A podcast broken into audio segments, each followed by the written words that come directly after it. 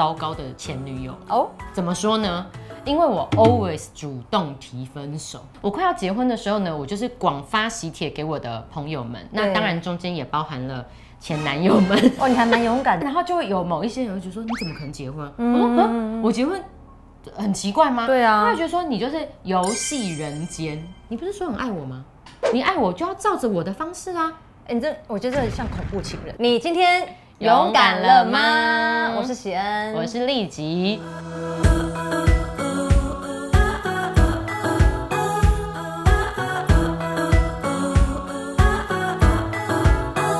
知道以前我就是一个很糟糕的前女友，哦，怎么说呢？因为我 always 主动提分手，哎，最讨厌这种人。我 always 那这句话听起来好像说啊我很潇洒，是不是我变心很快啊，还是怎么样？错了，你知道在我内在的世界里面，我很可怜，嗯，都是这些男生不爱我，他们已经很想抛弃我了，怎么可能只是我帮他们一把，我先提分手，让你们比较好过。表面上我好像很洒脱，主动先跟人家分手，但我内心戏就是我是一个很可怜，已经先不被爱的人。你知道我怎么发现我内心的这个我很可怜的这个状况是错的吗？一直到我快要结婚。啊，我快要结婚的时候呢，我就是广发喜帖给我的朋友们，那对当然中间也包含了前男友们。哦，你还蛮勇敢的，发喜帖给前男友因为。我们算是没有，有些前男友是没有撕撕破脸破，就是大家会讲说，哦，你结婚了，然后就会有某一些人会觉得说，你怎么可能结婚？我说，嗯，我结婚很奇怪吗？对啊他会觉得说你就是游戏人间，那只是一场游戏，一场梦。啊，你给人家这种感觉哦、对，因为他说我那时候在很爱你还搞不清楚状况的时候，你就直接跟我分手，然后你就很快交到下一个。但其实是这些 feedback 才让我去想说，哎、是不是什么因为我搞错了？对啊，你到底搞错什么事情？别人告诉我说，他觉得那时候还在我们热恋期，然后我就突然不要人家。可是我记忆中的剧情都是他已经不爱我了，他不要我了，哦，所以你其实觉得自己是，我是被抛弃的。只是而而且我还帮你先说分手，让你不要那么痛苦。你觉得你是一个受害者啦。我完全受害者。男生热恋期追你的时候，就没日没夜的讲电话啊，对约会啊，其实这很正常嘛。可是热恋期过了，不就要回归正常生活吗？对。可是我心中那个热爱爱情的小女孩，就觉得这一些追求热烈的举动都不可以减轻。就是说你热恋的时候对我这样子，你可能半年后你还是要对我这样对子。，呃，而且我很极端，就是两个月、三个月都一定要维持同一个强度。哇，谁有这种能耐啊？客观，我现在也理解说是不可能嘛。对但当时我觉得我不客观，我里面那个受害小女孩的心情太强烈了，所以一旦比如说热恋期的时候呢，讲电话讲到半夜，然后任何去哪里都接送，对哦，但人家要期中考啊，要期末考啊，真的有社团有打工啊，哦，可能我约他一次看电影，来图书馆接我，被拒绝了，我心里面就会开始这个台词就出现了，你当初干嘛来追我？哦你不来追我，我也不用跟你谈恋爱。现在我也不用期待你，对不对？我也不会有落空，对我不会受伤害。你干嘛来追我？是是然后再来又会有一个台词，你不是说很爱我吗？你爱我就要照着我的方式啊，哎你这我觉得这很像恐怖情人。有一点，你爱我又不照着我的方式，对不对？然后再来嗯再来的剧情就会进行到后面了。我好可怜哦，喜欢上这种始乱终弃的人。哎、你这个剧本都自己在写的、哎 对我发现我就是这些台词走下来，然后觉得自己很受害，是是然后所以我就会主动提分手。孩子长大吧，你不是受害者。真的，哎，我很希望我在大学的时候就认识有一个人可以这样跟我说，哦因为我真的是到很大了才发现原来我这样。不管是我们之前讲过的拯救者或受害者，其实我们都是一直在这个角色当中换来换去。可能我曾经是一个拯救者，可是我搞不好到了某一个时期，我对我就变成受害者受害者。或者是同一个时期，我在跟我妈妈的时候，我变成拯救者；嗯结果跟我男朋友的时候，我突然变成受害者。他会因着角色，然后你你的一些关系，嗯而人生阶段变换那个心态。受害者有几种征兆？哦，有一些特征是观察得出来的。是可以检查自己有没有在这个受害心态里面哦。像我以前就是完全不晓得，没错恍然大悟的时候，觉得说天哪，我活在谎言里。第一个呢，就是你可能常常贬低自己，你会觉得每一个人都比你自都比自己好。有一点，我就会去想说，哎、嗯会不会是他班上有什么女同学比我更好？哎、然后或者是他有一些异性的这种好朋友，我就会在那种没有安全感的时候，就开始觉得说我不够好，我不像那个人那么大方，哦我不像那个人那么有趣，我不像那个人可以跟他讨论这些事，所以他才会现在不想陪我。是是是。然后那种心情呢，就会是什么，你知道吗？就是我当我就是有时候也会跟他表达，或跟我朋友表达的时候，啊，他就会安慰我说没有啦，啊，我的朋友也会安慰说你想太多了嘛，哎、我就突然引起别人关注了，哦。哦，那个关注就会让我这个受害者就觉得啊，我被爱了，然后好稍微是。缓解一下，嗯。稍微缓解，就是想要引起人家注意。没错。那第二个呢，就是你很喜欢分享你的一些不好的经历，常常去回忆一些不开心的那些回忆，而赚取别人对你的一些注意或者是怜悯。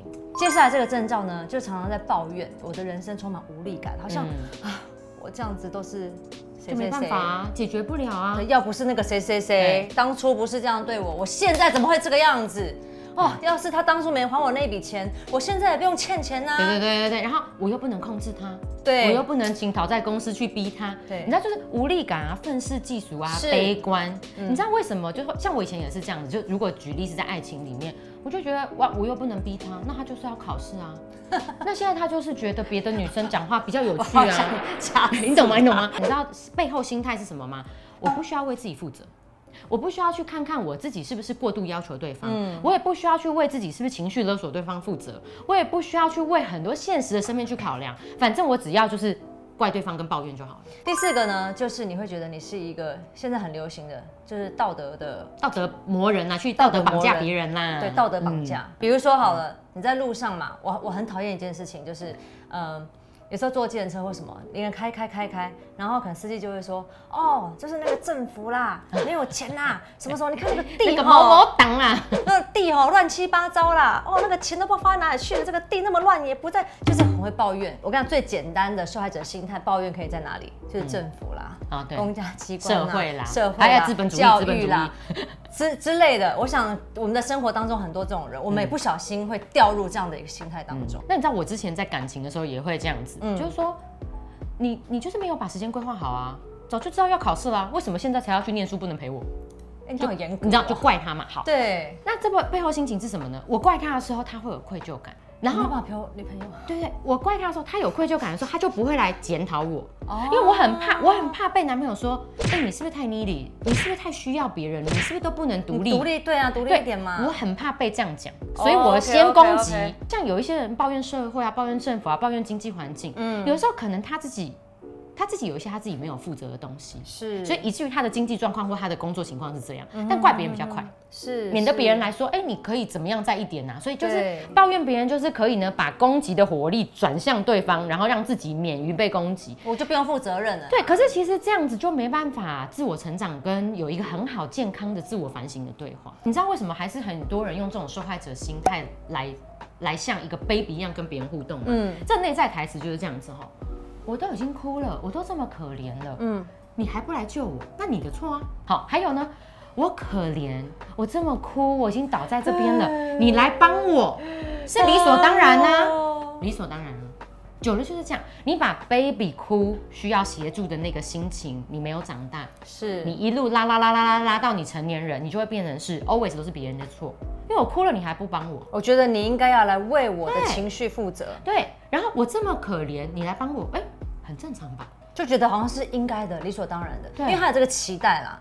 结果你知道这个期待没有被满足，我期待你来帮我，但是你没有你又不帮哦，我更可怜了，我可能就会觉得你欠我的，对对然后我对。应该要得到的没有得到，对啊，你就会在那一个很负面，觉得世界欠你、别人欠你、家庭欠嗯。你、男友欠你的那个循环当中过来。你可以一直活在这个情绪里面，嗯。这你你就会一直觉得这就是社会跟你人生中的现实。是，就像过去的我，我不断的主动跟别人分手，我活在一个谎言的情境里面，嗯。就是他们都不爱我，我很可怜。是。我可以继续这样啊，可是如果我继续这样，我今天不可能结婚十二年，还没离婚，哦，真的。所以如果我不去适当的调整我自己，意识到我有问题的话，其实我的人生不会更好。是真的真的，你可以坐在那边继续怪世界、怪别人，可是你也有可以有不一样的选择。没错。那如果你听到这边会觉得说，哎、那我好像有你们前面讲的那种几种征兆，嗯我也想要改变。那好像今天是不是喜恩有有一些的想法哈，可以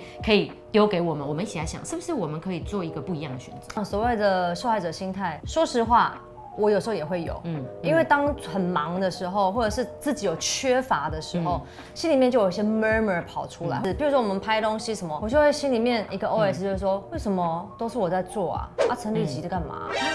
如果我没有去检视这个心情，或者是我自己问我自己话的方式没有改变的话，懂。可能我们合作久了，半年好了，我们就拆伙了。我就不爽啊，因为我就觉得我就是那个受害者啊，就是好啦，你老板啊，都是你，你都不用做，都是我在做，我就觉得哦说，为什么懂为什么都是我要做这件事？为什么他们每次都是给我难题让我去处理？懂，所以其实是一个内在对话的一个改变，对不对？是，比如说像刚刚那个情境好了，我如果 OS 是说，立即都不做，为什么都是我在做做，对不？对？我可能可以换句话说，那为我要怎么样可以把这件事做好？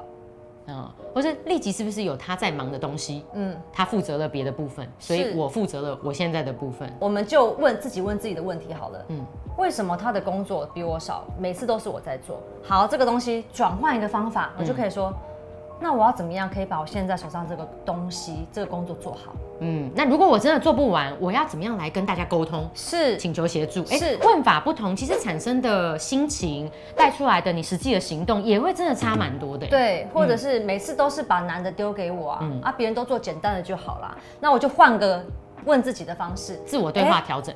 对我要怎么样来克服我现在觉得很困难的东西？可不可以发挥他自己的创意？懂。因为我们已经不再像小孩一样，我们跌倒的时候，我们没有能力去拿药来替自己擦伤口，没有办法替自己包扎。嗯那我们现在既然长大了，我们跌倒了，我们是有能力找药帮自己包扎，然后继续的往前走。所以我觉得自我对话的方式，如果可以意识到说，原来我都是一个在从在抱怨的人，可以换句话说的话，其实这就是一个很大的跨越了。对啊，然后我觉得第二个可以就是试着学会对自己负责。嗯，那我以前比如说最简单、最普通的例子，为什么他今天不能陪我去图书馆，或不能陪我去看电影？是为什么不能约会？他为什么要去期中考？为什么要去准备期中考？哦，假设这样，或者为什么要去打工？那我没有想要为自己的孤单感负责，我没有想要为自己的没有人陪的这个失落的情绪负责。是我认为是他不可以去打工，他不可以去准备期中考，他现在就要立刻来满足我。所以我开始在后面跟我前男友、现任老公交往的时候，我就试着去调整我里面的这个焦点哦。当他不能陪我的时候，我觉得说，哎、我可不可以为自己今天晚上的时间来负责？从最小的开始。是是是，我可不可以为自己，就是好像哦，他不能陪我，我被拒绝那个失落来负责？嗯嗯嗯，因为他没有必要为我这种失落跟我晚上不知道要干嘛来负责嘛。以前我就会把这个责任都推到男朋友身上，嗯，可是我从很小的东西开始练习。那当你从小的开始练习的时候，你就会发现你可以负责，你可以掌控，你可以觉得有 power 有能力的范围就更大，你就慢慢真的不会那种第一时间是受害者心态。对，嗯而且其实我们人生当中都有痛苦，跟别人对不起我们的时候，嗯一定都有，只是我们必须要去为我们的开心跟痛苦来负责任。嗯，然后我觉得最后就是。其实人生是一个旅程，它是一个过程。对我觉得活在当下蛮重要的。真的，因为如果你一直在抱怨，你一直在呃觉得自己是受害者，别人都欠我们的，你会发现你一直活在过去，嗯，你没有办法往前走没办法享受当下。是很大的亏损，对于你的生活、你的未来是一个非常非常大的亏损。所以今天我们来跟大家分享这个受害者心态，我们想跟大家分享我们的经历，还有我们可能遇到的一些问题，嗯然后可能我们在人生当中，我们某一个阶段我们跨越过了，然后希望跟大家也一起来面对这些问题。啊，所以我们可以一起经历这个一同成长的过程，这也是是我们频道最重要。其实可以勇敢，并不是讲到你完美，然后什么都不怕，然后什么都做得很好。嗯，其实可以勇敢，就是真的你好像能够跟我们一起在这个旅程，勇敢面对自己的脆弱跟不完全，然后我们一起分享，一起往前走。嗯，那如果呢，你觉得说，哎、刚才我们前面提到的四种征兆哦，比如说经常贬低自己，哦，你有这个情况可以打加一。那如果是不停的 repeat 悲惨的故事跟重复自怜，你就打加二。哈，那如果你是那种我蛮常抱怨人生的，我觉得我都很无力，都是被别人影响，我真的好可怜，我真的很气，就很多种，那你是打加三。那如果你就觉得说，哎、我蛮容易去怪别人的，嗯，都是你有问题，然后你的标准很高，但这个高标准都是在别人身上，那你可以打一个加四，让我们一起来交流一下。那这个自我检查呢，也会帮助我们越来越健康。对。如果想要进步的话呢，一定就是一开始先看自己啦，先不要看别人，看自己就好。那如果你也喜欢我们今天的节目的话呢，记得要订阅我们的节目哦。然后啊，我我上次问我个朋友，就是说，哎、你有没有分享我们的节目？他说其实很想，可是你知道他们后来有时候不太好意思，因为他们怕他们分享出去之后，别人会以为他的朋友会觉得是不是在讲他，哦，骂他或者是想要叮咛他之类的。哦大家拜托好不好？没有这个意思，只是好东西跟好朋友分享。真的真的真的对，不要想这么多了哈。勇敢的分享出去哦。是好，所以最后呢，你也可以在每一天的生活里面可以怎么样？你可以勇敢，下次见喽，拜。